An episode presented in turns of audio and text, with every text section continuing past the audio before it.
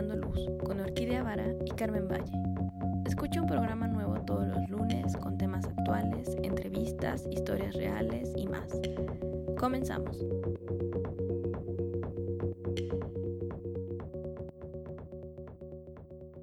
Muy buenos días, Carmen, ¿cómo estás? Hola, Orquídea. Muy bien, gracias. ¿Tú qué tal? ¿Cómo te va todo? Muy bien, ya sabes, aquí con problemas técnicos y cosas de estrés y de clima y de todo, pero muy bien. Sí, oigan, curiosamente hoy no es nuestro día para grabar, pero tenemos problemas técnicos, así que ya estamos tratando de solucionar estos temas para estar aquí con ustedes en el programa del día de hoy. Pero bueno, cuéntanos qué es el programa del día de hoy. Pues mira, hoy vamos a hablar también de temas interesantes como lo son el CRI, el famosísimo CRI que todos nos vemos ahí en nuestros catálogos y también ya algunas veces en cuando tú compras una lámpara, volteas así la cajita donde dice de qué está hecho y cuáles son los componentes. Pues ya prácticamente algunos este, productos traen esta información. Entonces pues les vamos a contar un poquito más acerca de qué es este famosísimo CRI y a qué se refiere.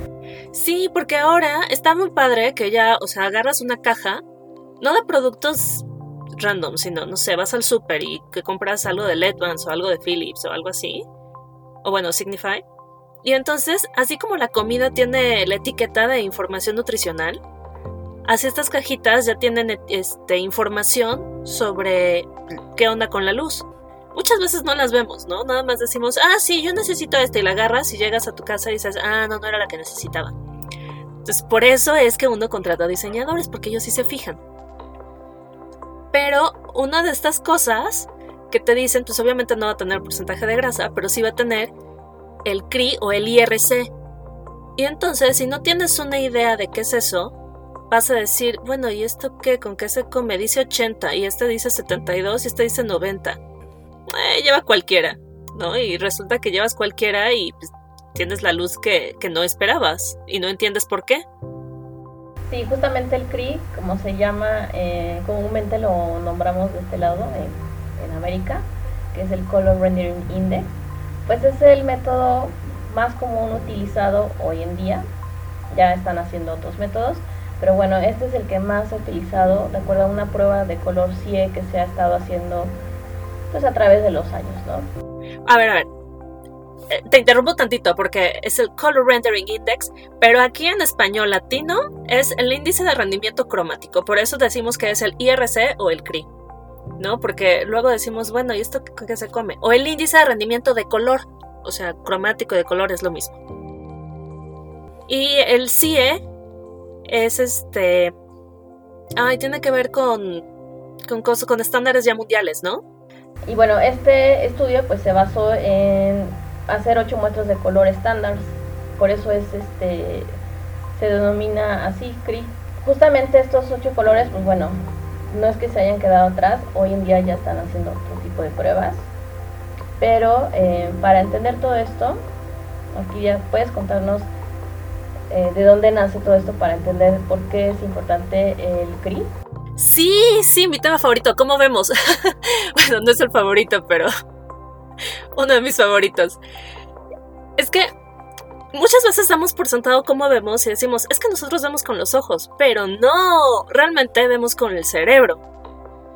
Pero los ojos son el órgano que nos permite percibir lo que pasa atrás. Entonces, nosotros normalmente vemos, llega la luz, rebota en un objeto, pasa por los ojos, llega a la parte de atrás que tiene eh, células fotosensibles, que son los conos y los bastones, y esos transforman la, luz que les llega, como que la van atrapando y dicen, este es para mí, este es para mí. Y entonces lo transforman en energía eléctrica que viaja por el nervio óptico y llega al cerebro y ahí se decodifica y entonces el cerebro es como si le dieras muchos puntitos, así de un cuadrito blanco, un cuadrito negro, este sí abre, este no, y entonces ya te va a poner una imagen y la va a interpretar y va a hacer que tú llores o que digas, ¿qué es esto? lo que sea, ¿no? Pero dices, bueno, pero ¿por qué puedo ver en un, en un momento de color y en un momento de blanco y negro? Bueno, pues resulta que los conos y los bastones perciben la luz de forma diferente. Los bastones son para ver en blanco y negro porque son para los usamos más que nada en la noche. Ellos dicen encendido o apagado. Básicamente tienen dos funciones, o tenemos luz o no tenemos luz. Pero no están viendo el color. y estos funcionan cuando hay poca luz, porque son muy sensibles.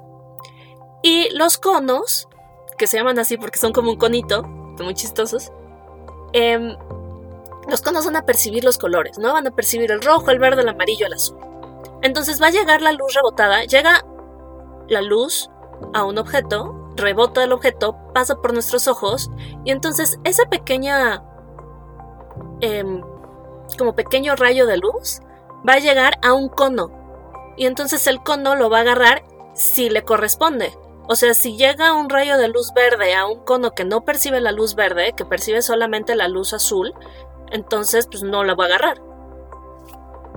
Entonces, este, este rayo de luz va a, agarrar va a llegar al cono y entonces si el cono lo agarra, si digamos que es la pelotita que le toca, como en estos juegos en donde debes de agarrar la pelota de tu color y si no es de tu color no te cuenta, bueno, pues así.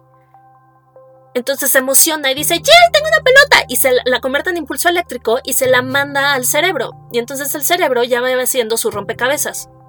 Y no es que haya un cono para el color azul turquesa o el lila específico que tú quieres, sino que todos estos colores se van a formar por estas diferentes señales que el ojo va a mandar. O sea que el ojo percibe y luego manda al cerebro y el cerebro ya las combina y dice, ah, y ya te pinta la imagen al ojo. Pues digo, te pinta la imagen al cerebro. Entonces, los colores tampoco existen en el objeto. No, esto es súper, esto es, esto es increíble, me encanta, porque los colores no existen en el objeto, sino que existen en la luz y en el cerebro. El cerebro los crea. Y nunca vamos a saber si la persona de junto está viendo el azul igual que nosotros la vemos. Vamos a agarrar un objeto y vamos a decir, esto es azul. Pero no sabemos si el de junto lo ve igual porque no nos podemos meter a su cerebro para percibir lo que él está percibiendo. Entonces es una cosa loquísima lo de la percepción y es fascinante. Pero entonces vemos que todo lo, que realmente importa es la luz y que en esta luz que llega a los objetos los golpea y luego llegan nuestros ojos, que existan la cantidad, que existan todos los colores, ¿no? Entonces la, la luz del sol tiene todos los colores. Entonces podemos decir que esa luz tiene un índice de rendimiento cromático o un CRI del 100%, porque tiene el 100% de los colores. Y de ahí va para abajo. ¿No? Hay luces que por la forma en la que están hechas o, o por, sí, por su composición, no tienen todas estas eh, todas estas longitudes de onda. Recordemos que los colores pues, son, es luz, pero en diferentes longitudes de onda, y que si los combinamos todos nos da la luz blanca, que es la luz del sol. Entonces, hay veces que no tenemos todas las longitudes de onda, y entonces no podemos reproducir tan bien o tantos colores. Pero el sol sí los reproduce todos. Y de ahí la incandescente. Exacto. Y ahorita que mencionabas de lo del color azul, no sé si tú en algún momento te acuerdas de esta tribu que le hicieron un estudio, les hicieron un estudio, ellos no habían visto nunca el color azul y los pusieron a comparar un, verde y un azul y cuando les ponían ambos colores, pues para ellos era verde, ¿no? Entonces no entendían que eh, ahí el color era, pues sí había una diferencia, ¿no? Pero para ellos como nunca lo habían visto, pues la nominación del color pues era verde, ¿no? Porque es lo que conocían. Y entonces, entonces está bien interesante porque sí es eh, el, hecho de que, pues no sé, a lo mejor la otra persona es daltónica, ¿no? Y, y tú piensas que ve igual que a lo mejor eh, nosotros, ¿no? O los que no tienen daltonismo y crees que está viendo el mismo color que tú, ¿no? Pero al final, no sé, podrías tener una deficiencia en el ojo y posiblemente no alcances a ver todas las posibilidades de los colores, ¿no? Entonces eso también está muy interesante porque entonces la interpretación ya ahí va a variar. Claro, o sea, por eso el color es tan fascinante, porque realmente, uno, no tenemos una idea de que el otro no lo está viendo como nosotros. Siempre vamos a dar por sentado que el de junto va a ver las cosas igual que nosotros. Entonces, hasta que alguien no diga, así de, ah, es que estos dos se ven iguales o este se ve gris y tú digas, no, así que pasa y salen estas pruebas, el test de, creo que es el test de Fansworth. Y bueno, el daltonismo también se llama cromatopsia y tiene diferentes nombres según los colores que no veas. Entonces, si no, tienes, si no ves el azul, pues es un nombre. Si no ves el, amarillo, es otro. Y dependiendo también del grado de, de color que no veas. Entonces, igual un día hablamos de eso porque es interesantísimo el entender que no todos vemos igual. Y lo que me decías de la tribu también es otro tema fascinante que, que tiene que ver con que nosotros no vemos lo que no conocemos o lo que no tiene una palabra. Entonces necesitamos nombrar las cosas o ponerles una palabra para poder verlos, para poder conocerlos. Si no, pues nunca lo vamos a ver. O sea, nuestros ojos lo van a percibir. Como que la luz va a chocar con el objeto, va a rebotar, llegar a nuestros ojos y el cerebro lo va a descifrar, pero como no sabe qué es, lo va a poner en la cajita de lo que más se le parezca. Entonces, si no conoce eso, si no conoce, si no le damos una palabra azul, así, que de hecho es uno de los colores más populares, si no es el más popular, pero si no tenemos una palabra para ese color, entonces lo va a poner en la cajita de uno que encuentre parecido, en vez de darle su propia cajita. ¿No? Y en este caso con la tribu, pues lo pone en la cajita del verde. Y muchas veces esto tiene que ver con eh, dónde te encuentras y cuáles son las palabras que usas. Por ejemplo, pues, nosotros tenemos una palabra para el blanco, ¿no? Y tal vez crema y marfil. No sé. Este, no tenemos muchas palabras para el blanco. Pero eh, los grupos que viven en los polos, pues sí tienen que diferenciar los diferentes blancos, porque tal vez un blanco significa que se va a caer la nieve o que se, o que se van a caer al hielo o que es hielo frágil. Entonces ellos tienen que tener diferentes palabras para poder diferenciar todos estos blancos. Entonces es sumamente interesante la forma en la que nuestra percepción real se une al lenguaje y cómo nuestra percepción va cambiando según el lenguaje que estamos usando. Entonces no vamos a percibir y no pensamos igual si pensamos en diferentes lenguas.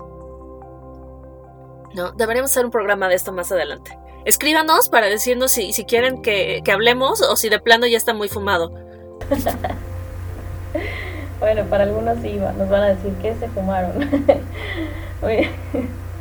ok, bueno, pues entonces... Sí, sí, de repente mis alumnos es como... como ah, te digo que de repente mis alumnos es, eh, les, les empiezo a explicar esto de la percepción y se quedan así de...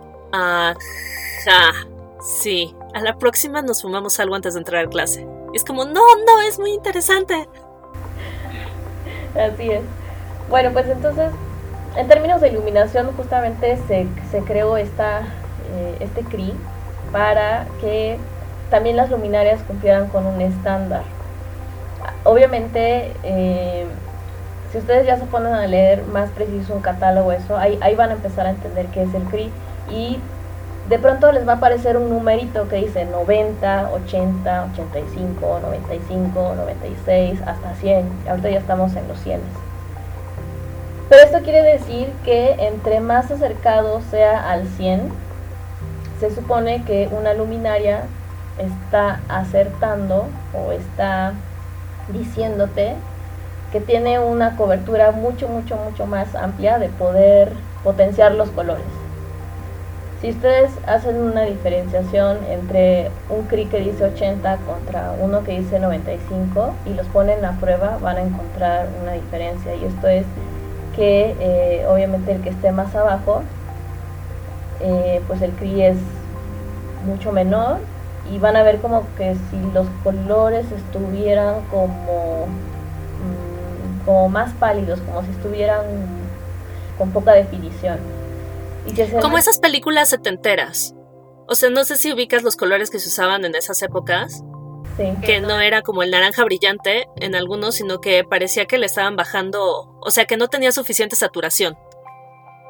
Entonces, así se empieza a ver. Y, y, hasta llegar a como los grises, ¿no?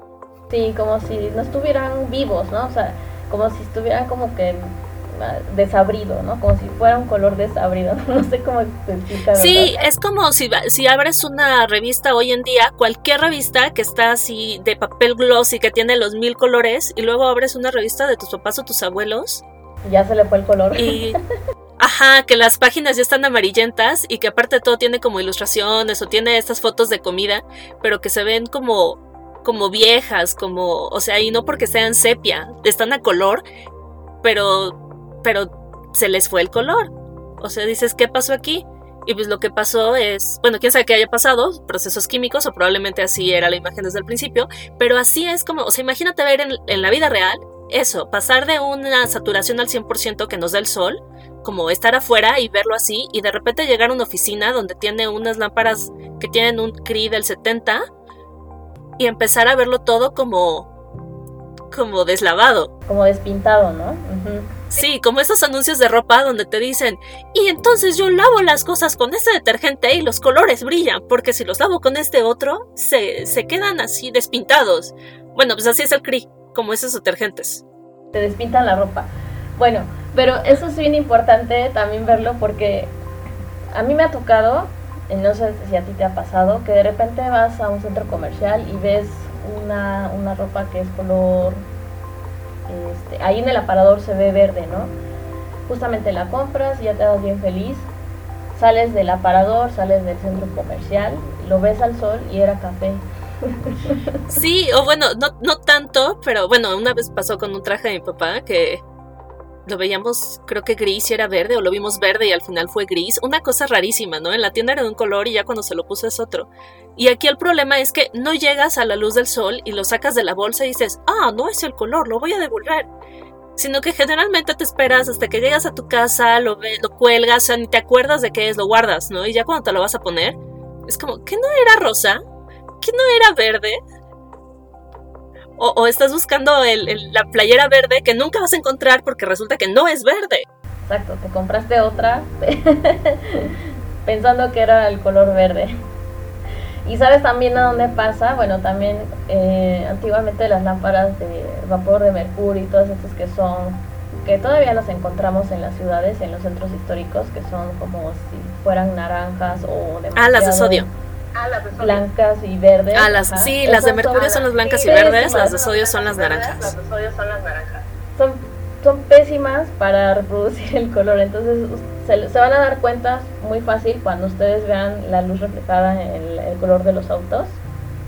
Que muchas veces van a ver, por ejemplo, que es un auto, es un auto real, es rojo, ¿no? Pero con la luz se vuelve morado. No, cállate, que morado. igual los azules los huele súper oscuros, claro. como si fueran negros. Claro, claro, porque si dijeras, es que lo volvió así de rojo cambia morado, pero no, es que todo lo vuelve, o, lo vuelve ámbar o lo vuelve en tonos de gris para llegar a negro. De hecho, puedes agarrar las postales de centros históricos, de donde están con esas luces, eh, que su CRI es de 20. Puedes agarrar las postales y toda la postal va a estar en ámbar y en cafecitos o negros. O sea, no, no puedes encontrar un color. Es más, si tú dices, ay, es que me atropelló, me va a atropellar el carro rojo que está ahí. ¿Cuál carro rojo? O sea, todos son diferentes tonalidades de negro, excepto los blancos que son como ámbar. No, esta, es, es este. sí, es bastante frustrante ahí en ese momento porque esas luces justamente pues aplanan toda la, la, gama de colores que pueda haber en ese momento, ¿no? Porque igual nada más defines dos tonos y ya y, al otro día ves que es una fachada o son casas súper interesantes porque tienen varios tonos, rojos, morados, amarillos, ¿no? Pero con esa luz en, en los centros históricos pues distorsionan obviamente todo, ¿no? Entonces en, vez de ver eh, rojo, una fachada intensa así en rojo, pues la terminas viendo morada, ¿no? O en otro tono. Aunque bueno, no está tan mal, ¿eh? porque si recordamos lo de la contaminación lumínica, o sea, no vamos a tener los colores en la noche, pero afectan menos a los animales y a las plantas y toda esta cosa del ritmo circadiano. Acuérdate que las, luces ámbar y en tonos rojizos van a afectar menos el ritmo circadiano de seres vivos. Y dices, bueno, puedo sacrificar un poco de color porque todos estamos mejor y, y podemos ver las estrellas y no tengamos esta luz LED de super fría, porque no sé por qué les encanta poner una LED, un, LED super frío en los exteriores. Y de hecho vas a buscar luminarias y casi todas son frías y super frías. Y es como, ¿no tienes algo cálido? No, hay frío y super frío. Es como, bueno, gracias. Y más frío. Sí, y más frío. Entonces, pues, ya es azul, congélate. Sí, mal plan. Y, y pues sí, reproducen los colores súper bonito, ¿no? Pero dices, ¿y, ¿y, qué pasa con la salud de todo ser viviente de alrededor? Y, y del, toda la contaminación lumínica y luz reflejada que va hacia arriba. Y entonces también dices, bueno, no hay que odiar tanto a las a las de sodio, o sea, no, no podemos ver colores, pero pues, no está tan mal. No está tan mal. Nada más ahí como dices, hay que cuidar que no se disperse porque como todavía esa era una luz utilizada en faroles, ya sabes que esos no tienen ninguna protección y la luz la mandan para todos lados.